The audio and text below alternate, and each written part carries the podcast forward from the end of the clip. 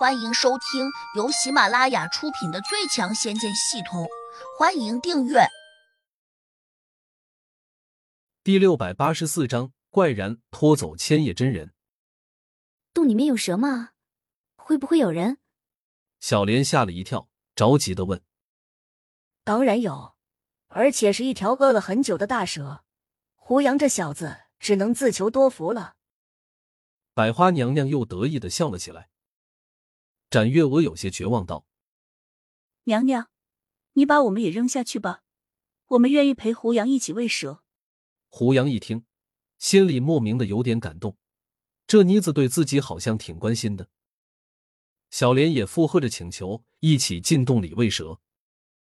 百花娘娘粗暴的打断了，她说：“Q 不会让飞燕门的弟子死的那么轻松。”言下之意。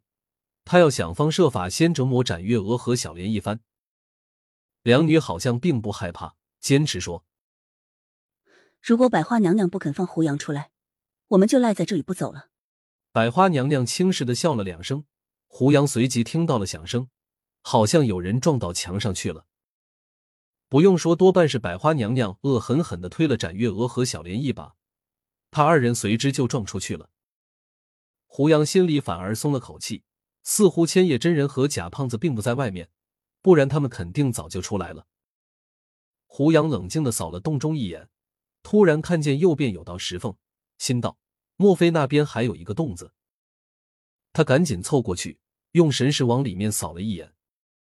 石缝里面果然有一个开阔的通道，地上还有脚印。看这情形，千叶真人和假胖子可能到里面去了。胡杨顿时醒悟过来。这个洞子里面并不止一个通道，显然有些错综复杂。百花娘娘刚才故意想扰乱自己的心境，那样就可以逼着自己往下面那些长满了青苔的石台阶走下去，最终便会遭遇到里面的大蛇。胡杨心说：“幸好自己比较冷静，没有慌里慌张的往下面急走。”他悄悄的走到旁边那道石缝边上，搬着石壁，用力往两边拉。形成石缝的两块大石头，显然非常重。胡杨用尽了吃奶的力气，才勉强把这两块石头给搬得松动了一点。于是石缝变大了不少。这外面估计还有个什么机关，不然千叶真人也会用手来搬这个石缝。但是形成石缝的两块大石头上却没有一个手掌印，说明这外边可能另有机关。只要像扭动外面石桌上的碟子一般。多半就能把石缝搬开一点。不过，虽然想通了这些，但胡杨已经没兴趣去找那个机关了，因为石缝推开了一个身位，胡杨一侧身便走了进去。走进这个石洞，胡杨发现里面还有一个通道，似乎是弯曲着往里面延伸的。通道中隐隐约约弥漫着一些雾气，阻止了视线，但却阻挡不了胡杨的神识。只不过。通道两边的石壁，好像并不是真正的石头，胡杨的神识却无法从中穿过。现在也管不了那么多了，尽管不知道千叶真人在哪里，但想来应该在这地方。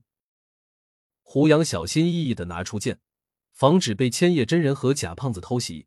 毕竟他们现在是两个人，在这个狭窄的地方，倘若突然一左一右的冲出来，恐怕还不太好对付。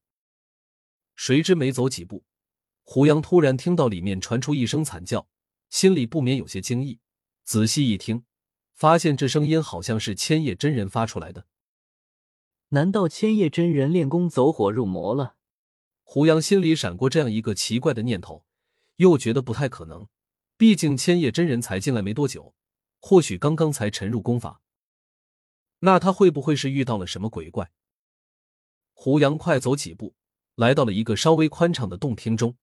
他一眼看见千叶真人竟被一头大蟒给咬住了，胡杨吓了一跳，突然又发现这不是普通的蟒蛇，它通体漆黑，身上还长满了鳞片。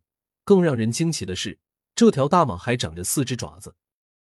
胡杨一下就想到了传说中的龙，但是这东西好像不是龙，因为它的头上光秃秃的，并没有犄角，它也没有长须，也许它应该叫然。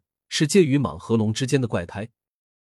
这东西竟然一口咬住了千叶真人的脖子，两只前爪正死死的抓住了千叶真人的两只手臂。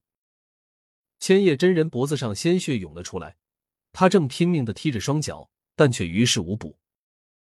他的声音不大，可能因为喉咙已经破了的原因，但他还在努力喊叫，显然是希望贾胖子上前帮忙。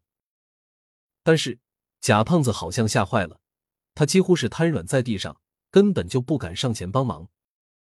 这家伙本是个修真二代，平时提升功力，多数时候是靠着门中的灵丹妙药。毕竟他爹是一代掌门，因此他很少出门历练，更没有多少打怪的经验。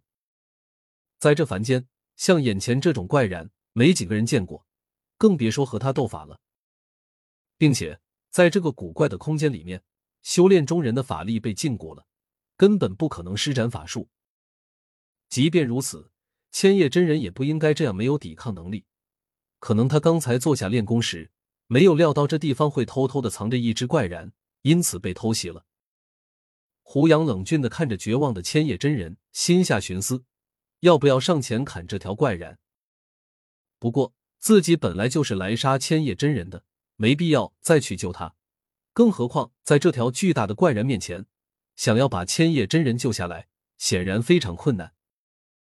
千叶真人已经看见胡杨了，他喉咙咕噜咕噜的响着，勉强发出了微弱的声音：“救我！”